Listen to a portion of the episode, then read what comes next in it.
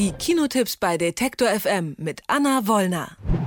Die Frau, die kein Wohnzimmer braucht, weil sie gefühlt permanent in schönen weichen Kinosesseln sitzt, guckt heute schon wieder Filme fürs nächste Jahr. Aber für uns hat sie natürlich trotzdem auch für diese Woche drei Empfehlungen oder man weiß es nicht genau, vielleicht auch Warnungen mitgebracht. Mal sehen, äh, was dabei rauskommt. Ich sage erstmal Hallo Anna Wollner. Hallo Doris. Anna, ich würde mich gerne mit Blick aufs erste Adventswochenende in der Weihnachts, äh, Weihnachtlichkeitsskala von unten nach oben vorarbeiten. Deswegen äh, würde ich vorschlagen, wir fangen an mit dem neuen Film von Lars von Trier, The House That Jack Built. Ich muss dazu sagen, äh, mir war es schon im Trailer zu viel Blut. Ich weiß nicht, wie es bei dir so aussieht. Es ist ja Dezember und es ist jetzt die Zeit der Jahresrückblicke und da blickt man ja auch mal aufs Kinojahr zurück und ich bin in diesem Jahr ein einziges Mal aus einem Film vor Ende rausgegangen und es war The House der Jack nämlich genau in dem Moment, in dem der Serienmörder Jack, der hier von Matt Dillon gespielt wird, ähm, eine Frau im, ich glaube es war im vierten Kapitel, auf bestialische Art und Weise umbringt und ihr die Brust abschneidet und aus eben jener Brust ein Portemonnaie macht. Damit in einen Waffenladen geht, um Waffen zu kaufen. Und als diese Brust auf dem Tisch lag, habe ich mir gedacht, ich tue mir diese Scheiße hier nicht länger an. Das heißt, wir müssen da gar nicht lange drüber reden. Das ist eine absolute, gehen Sie nicht in diesen Film, auch wenn Lars von Trier draufsteht, das ist das brutalste und ekligste, was man dieses Jahr sich antun könnte. Also ich glaube sogar, dass ich brutalere und ekligere Sachen gesehen habe, aber in dieser Kombination. Also Lars von Trier ist ja eh mittlerweile nicht mehr ganz so unumstritten. Er war ja mal sowas wie der Arthouse-Gott, Provokateur, also Antichrist, Melancholia etc. Dann hatte er diese kruden Nazi-Vergleiche in Cannes vor, oh, das muss auch schon sechs oder sieben Jahre her sein und wurde ja so ein bisschen zur Persona non grata, durfte dann mit Nympho Nymphomaniac auch nochmal auf die Berlinale, dieser zweigeteilte äh, Porno mit Charlotte Gainsbourg. Und was er hier jetzt macht, ist wirklich einfach eher frauenverachtend. Ähm, er hatte immer schon so ein merkwürdiges Frauenbild. Der Mann ist schwer depressiv, ähm, jetzt weiß man auch, wo es herkommt. Ich würde ihm dringend eine Therapie empfehlen, was er, wenn er noch keine gemacht haben sollte.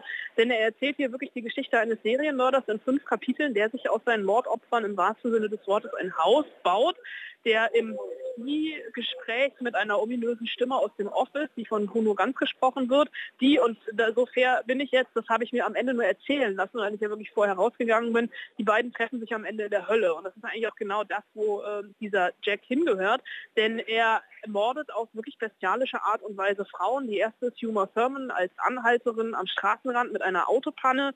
Ähm, dann bringt er eine äh, ganz normale Hausfrau um und dann entledigt er sich noch einer Familie bei einem Jagdausflug. Und diese Morde, die sind schon kunstvoll inszeniert oder auch dieses Töten, diese einzelnen Kapitel. Aber irgendwann hat es mir wirklich einfach gereicht. Gibt es irgendeine vorstellbare Zielgruppe, der du diesen Film fürs Adventswochenende empfehlen würdest?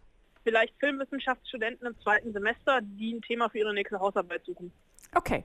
Wer ein bisschen vielleicht eine freundlichere, freundlichere Stimmung äh, sich versetzen möchte, für den ist vielleicht der nächste Film was.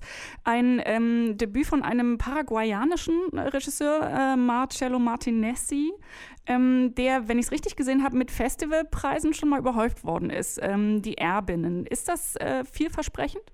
Das ist vielversprechend. Das war einer meiner Lieblingsfilme auf der diesjährigen Berlinale. Die Hauptdarstellerin ist auch dann gleich mit dem Silbernen Bären als beste Hauptdarstellerin ausgezeichnet worden. Und ich glaube, es gab noch den Alfred Bauer Preis. Ähm, dieser paraguayanische Wettbewerbsbeitrag äh, über zwei Frauen, eine lesbische Liebesgeschichte. Die beiden sind in ihren 60er Jahren und der Film erzählt ganz nebenbei ganz viel über das Land Paraguay und den sozialen Abstieg seiner Protagonistinnen. Die haben mal reich geerbt, äh, haben ein gut situiertes Haus, aber das Geld neigt sich langsam dem Ende und sie müssen verkaufen. Also es kommen Leute in das Haus, um denen wirklich die Möbel unter Arsch wegzukaufen und ähm, eine der beiden ähm, muss ins Gefängnis wegen Betrugs und ähm, die andere ist das erste Mal in ihrem Leben mehr oder weniger allein und wird von Freunden dazu überredet, ähm, so eine Art ja, Chauffeurdienst zu machen und sie verlässt das Haus und fährt das erste Mal in ihrem Leben Auto und das auch noch ohne Führerschein und fängt aber an zu leben. Also in der Abwesenheit ihrer Partnerin äh, emanzipiert sie sich und äh, genießt das total. Und es ist eine ganz äh, ja, feinfühlig erzählte, sehr, sehr sensible Geschichte über eine Frau oder eigentlich über zwei Frauen und ein Land. Und das Besondere an diesem Film ist auch noch, es gibt zwei Männerfiguren und ich glaube, einer, ein Mann sagt einmal Hallo und das war es auch schon. Es gibt sonst nur Frauen und es ist wirklich ein, ähm, er ist so ein bisschen die depressivere Variante von Gloria, den es von Sebastian Leo vor ein paar Jahren auf der Berlinale gab. Ähm, also wer ein Herz für südamerikanische Kino hat, ein Herz für Frauengeschichten, der ist in diesem Film sehr, sehr gut aufgehoben, auch wenn ich fürchte, man muss ihn ein bisschen mit der Lupe suchen im deutschen Programm, Kinoprogramm. Auf jeden Fall aber scheint es mir eine ganz gute Alternative zu sein zu Lars von Trier, nach allem, was du äh, so gesagt hast. Lass uns zum ähm, Ende hin vielleicht vom, äh, nach dem Festivalfilm hingehen, mehr in etwas, was man, glaube ich, getrost in die Kategorie Blockbuster-Kino vor Weihnachten einsortieren kann. Ich freue mich trotzdem, äh, gestehe ich, ein bisschen auf diesen Film. Gefühlt die tausendste Variante vom Grinch, ähm, animiert äh, im aktuellen Fall. Und was ich natürlich besonders äh, hibbelig äh, machend finde, ist, dass der Grinch, und deswegen muss man diesen Film, glaube ich, unbedingt auf Englisch angucken, von Benedict Cumberbatch gesprochen wird. Ist das alles, was ich mir erträume, Anna? Ja, allerdings musst du, glaube ich, wirklich in die englische Version gehen, denn sonst wirst du relativ schnell auf dem Boden der Tatsachen landen, denn aus irgendeinem Grund wird der Grinch im Deutschen äh, von Otto Walkes Ja, ich habe es nicht ich verstanden. Weiß immer noch nicht, wie man von Benedict Cumberbatch auf Otto Walkes kommt. Aber es ist egal. Es ist ja, also wir gucken ihn einfach, wir reden über das Original mit Benedict Cumberbatch als Grinch. Ich habe ihn auch, glaube ich, im Original gesehen. Ich kann mich, um ehrlich zu sein, gar nicht mehr so richtig daran erinnern. Ich hoffe, dass ich ihn im Original gesehen habe. Ähm, es ist ein, ja, ganz wunderbarer Film für alle Weihnachtshasser, die dies werden wollen und die, die vielleicht auch bekehrt werden wollen. Die Geschichte ist natürlich ausgelutscht und bekannt. Jim Carrey war schon der Grinch. Es gibt aus den 60ern einen Animationsfilm. Wir alle kennen diese Kindergeschichte von Dr. Seuss. Das Ganze ist ja eigentlich Konsumkritik. Weihnachten ist verkommen, um uns nur noch zu beschenken. Und dann ist da dieses kleine, grüne, behaarte Wesen am Rande von Wudorf, das Weihnachten abgrundtief hasst. Und hier dann damit auch noch konfrontiert wird, dass Weihnachten in diesem Jahr dreimal so groß gefeiert werden soll wie alles andere, wie bisher. Und er anfängt, dieses Fest sabotieren zu wollen und meint, was der Weihnachtsmann in einer Nacht schafft, das schaffe ich auch. Der Weihnachtsmann verteilt die Geschichte, ich sammle sie wieder ein. Ihm gegenüber steht ein kleines, taffes Mädchen, Cindy Lou, die für ihre alleinerziehende Mutter einen Wunsch erfüllen will und den Weihnachtsmann deswegen unbedingt abpassen muss.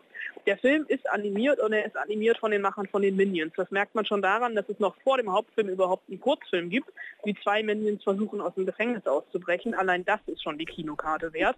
Und dann ist es natürlich, ja, es ist ein bisschen Slapstick, es ist definitiv weniger weniger Konsumkritik. Wenn man sich vor allem mal dieses ganze Merchandise drumherum anguckt, ähm, dann äh, geht es ein bisschen nach hinten äh, los. Ja. Es ist, es ist wirklich ein Schuss, der nach hinten losgeht. Aber es ist wirklich so, nette Animationsunterhaltung für die ganze Familie. Die Figuren sind liebevoll gezeichnet. Der Grinch hat einen Hund, der heißt Max. Irgendwann haben sie noch ein übergewichtiges Rentier, ähm, was bei ihnen sich mit ins Bett kuschelt. Das ist schon, es ist wirklich so zum Einstimmen auf die Adventszeit und bevor man Heiligabend dann Kevin allein zu Hause guckt, die richtige Vorbereitung. Also ich fand alles, was ich ausschnittsweise zumindest gesehen habe vorab, fand ich ganz äh, zauberhaft, auch wenn ich feststellen musste, es ist Benedict Cumberbatch, aber er spricht mit einem amerikanischen Akzent, was auch wiederum, es ist bei weitem nicht so schlimm wie Otto Walkes, aber es ist schon ein bisschen schmerzhaft auch für. Aber Fans. stell dir vor, Otto Walkes würde mit einem amerikanischen Akzent es, sprechen. Es gibt, naja, lass uns nicht mehr darüber sprechen, sondern wir halten fest, wir haben einen schönen Blockbuster, wer möchte, Grinch animiert, aber bitte auf Englisch.